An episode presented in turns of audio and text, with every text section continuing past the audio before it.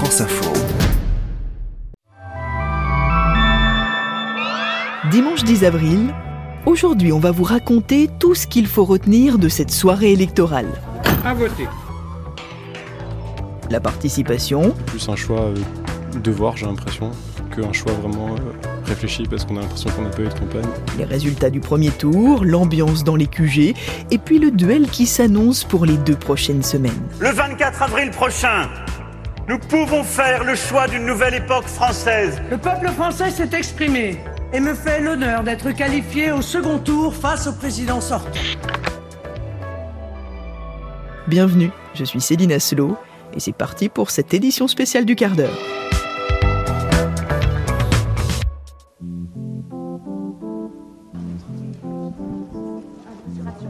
Alors, est-ce que vous avez votre carte euh, d'identité, s'il vous plaît?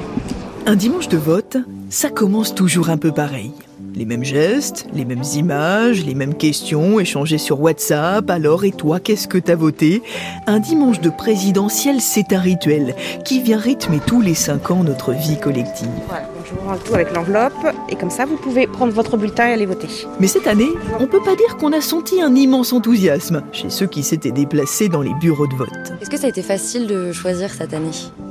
Non, c'est plus un choix euh, devoir, j'ai l'impression, qu'un choix vraiment euh, réfléchi parce qu'on a l'impression qu'on n'a pas eu de campagne. Choisir qui va nous représenter, c'était, pour moi, c'était très très dur. Même il y a une heure, je savais toujours pas. Donc, euh, vraiment décidé dans l'isoloir presque. ouais, presque, c'est ça. Pourquoi c'était important pour toi de venir aujourd'hui? Euh, je pense que c'était important parce que euh, bon, il y a quand même eu deux trois grosses crises ces derniers temps et que euh, on sent que euh, vraiment il y a une implication directe à, à aller voter aujourd'hui, beaucoup plus que je pense à les précédentes élections ou euh, auxquelles j'ai pas toujours été d'ailleurs. Alors c'est vrai qu'il y a eu du monde dans certains bureaux. À Paris, des électeurs ont même râlé sur les réseaux sociaux parce que la file d'attente était trop longue. Et les assesseurs étaient ravis de ne pas avoir à faire des mots croisés pour s'occuper entre deux à voter. Avec le recul que vous avez cette année, est-ce que vous trouvez qu'il y a du monde? Oh bah, plus que ça, oui, c'est rempli comme un œuf. Alors tant mieux, tant mieux, tant mieux. On avait un petit peu chaud, mais on est content qu'on va dire oh on va attendre, on va attendre, mais là on n'attend rien du tout. À voter. Mais bon, au final, quand on compte, c'est pas non plus la foule des grands jours. 73,8% de participation pour ce premier tour de l'élection présidentielle. C'est la toute dernière estimation euh, de notre partenaire Ipsos Soprasteria. C'est 4 points de moins qu'il y a 5 ans. Euh, Les électeurs qui semblent tout de même euh, s'être plus déplacés que prévu, plus qu'en 2002. En tout cas, une année qui fait référence en termes d'abstention. Plus qu'en 2002, certes, mais moins qu'en 2017 et moins encore qu'en 2012. Il y a bien eu un petit sursaut, mais pas suffisamment pour convaincre tout le monde. Et quand Leslie Larcher, notre reporter, a baladé son micro dans les rues de Paris, les abstentionnistes avaient tous une bonne excuse. Bonjour, excusez-moi de vous déranger. Je suis journaliste pour le podcast Le quart d'heure de France Info. Est-ce que je peux vous demander si vous êtes allé voter aujourd'hui? Je vais pas aller voter parce que je sais pas pour quel euh, candidat voter. Bah là, je vais aller rejeter un coup d'œil, mais si je vois qu'il y a encore la queue jusqu'à dehors, je rentre chez moi. J'ai eu un peu la flemme.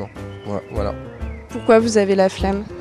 Euh, bah, la flemme, c'est euh, un manque de courage. euh, puis voilà, en fait. Il y a quand même un truc qui unit les votants et les abstentionnistes, c'est à 20h, l'annonce des résultats. Car là aussi c'est très ritualisé, le visage des deux finalistes s'affiche sur tous les écrans. Un match retour pour ce second tour de l'élection présidentielle le 24 avril prochain. Emmanuel Macron face à Marine Le Pen.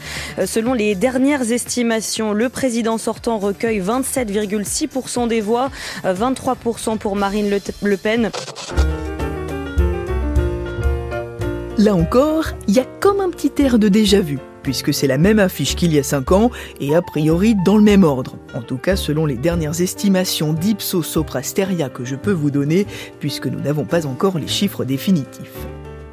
Emmanuel Macron, qui était à 24% en 2017, se retrouve aujourd'hui à 27%. Quant à Marine Le Pen, qui était à 21% il y a 5 ans, recueille aujourd'hui 23% des voix. Bon, on va y revenir évidemment sur cette affiche du second tour qui s'apparente à une revanche pour la présidente du Rassemblement national. Avant cela, je vous propose qu'on aille faire un petit tour du côté des perdants. Et c'est à gauche, sans doute, que la déception, la frustration même est la plus forte. Car c'est l'élimination pure et simple, alors qu'ils commençaient presque à y croire ces derniers jours, les électeurs de gauche, à une possible qualification pour le second tour. Jean-Luc Mélenchon était en hausse dans les sondages et il appelait à un vote utile, ce qui a en partie marché puisque le candidat de la France insoumise termine à 22% des voix, plus qu'il y a 5 ans, mais pas suffisamment pour renverser la tendance. Alors Mélenchon appelle à lutter contre l'extrême droite. Vous ne devez pas donner une voix à Madame Le Pen. Et surtout à continuer le combat. Tant que la vie continue, le combat continue. Et visiblement, ça a un peu adouci la peine des militants. C'est en tout cas ce que m'a raconté Margot Kefelec, qui a suivi la soirée depuis le QG du candidat. Salut Céline. Alors je sais pas si tu entends, mais derrière moi c'est Jean-Luc Mélenchon qui est en train de parler, il est en train de faire un discours. Ah, donc tu vois, tu l'entends derrière moi à quel point ils sont euh, combatifs, ils veulent rien lâcher, ils sont déjà fiers du score qu'ils ont fait, fiers de tous les efforts euh, qu'ils ont mis euh, pendant cette campagne et ils espèrent continuer voilà à réussir à faire pression sur le futur ou la future présidente à travers, tu l'imagines bien, les législatives qui sont déjà dans pas mal de têtes là.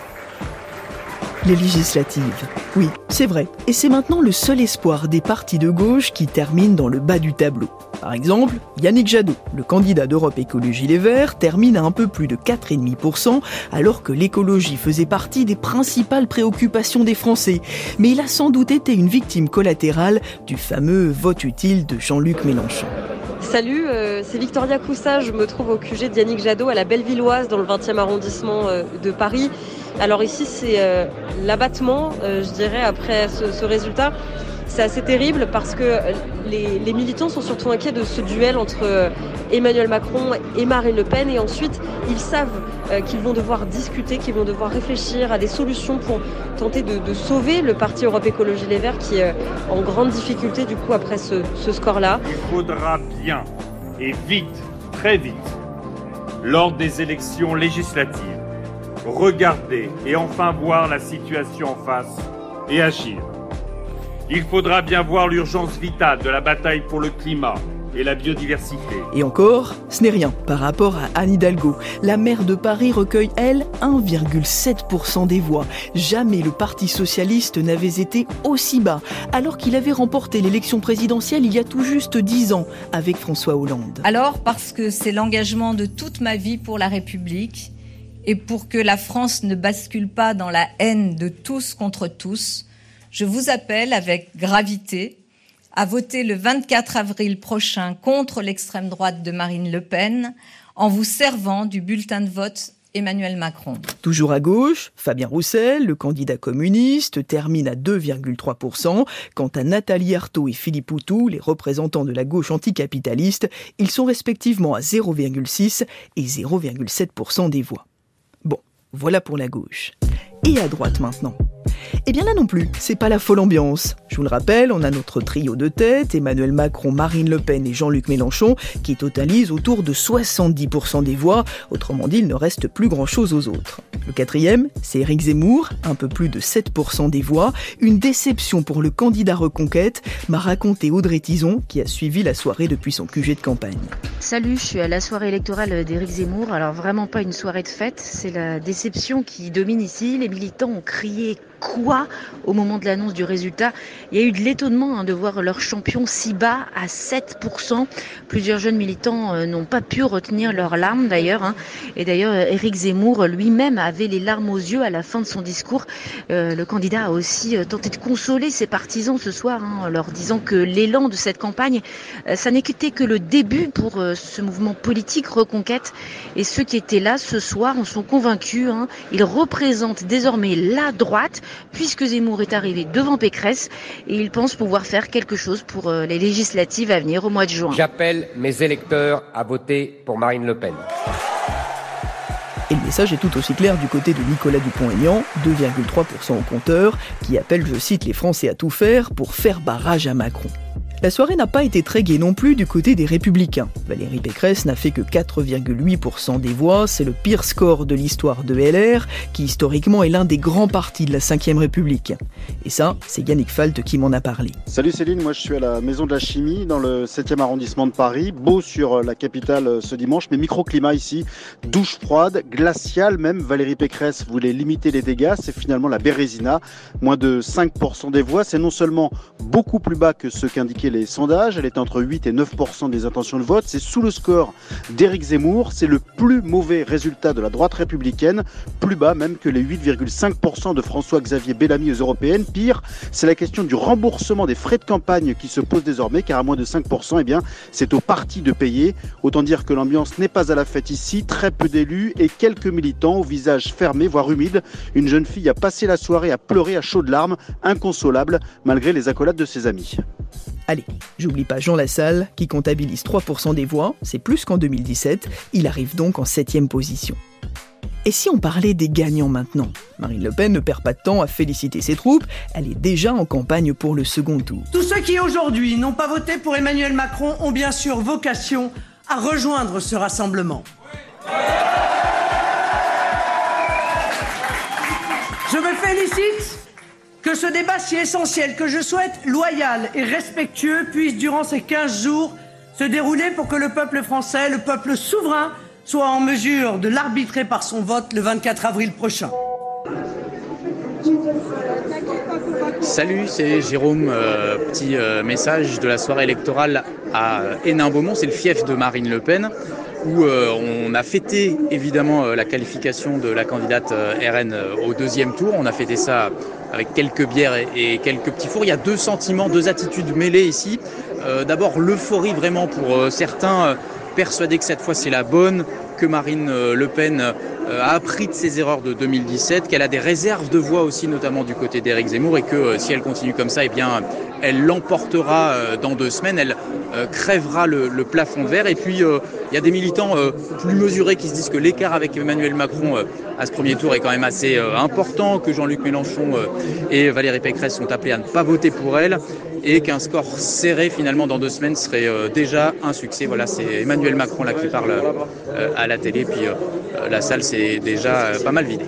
Bah oui, il faut dire qu'il était déjà 22h quand Emmanuel Macron a fait son discours de vainqueur. Fidèle à sa tradition de maître des horloges, le président candidat en lice pour un second mandat a parlé le dernier. La bonne après avoir euh, serré euh, quelques mains. Emmanuel Macron est désormais euh, à ce pupitre. Il écoute la foule scander et 1 et 2 et 50 plus en agitant les drapeaux, drapeaux européens, drapeaux tricolores et puis drapeaux de la campagne avec le slogan hein, Emmanuel Macron euh, avec vous. Emmanuel Macron qui, euh, qui profite hein, à, ce, à, ce, pupitre de campagne tout en vendeur aperçu euh, lors de son meeting des acclamations de la foule et qui commence à parler. Merci beaucoup mes amis, merci beaucoup mes amis, mes chers compatriotes, merci. Merci et au boulot. Durant les 15 jours à venir, ne ménageons aucun effort car rien n'est fait. Soyons humbles, déterminés, Allons convaincre chacune et chacun. Le 24 avril prochain, nous pouvons faire le choix d'une nouvelle époque française et européenne. Le 24 avril, nous pouvons faire le choix de l'espoir. Bref, la soirée est à peine terminée que le duel commence déjà. Mais ça, on va avoir l'occasion d'en reparler. Allez, c'est fini pour cet épisode spécial. Merci à Aline, Leslie, Margot, Davy, Lucas et tous les reporters de France Info sur le terrain. Le quart d'heure revient à 18h pour vous raconter ce second tour qui commence. D'ici là, prenez soin de vous.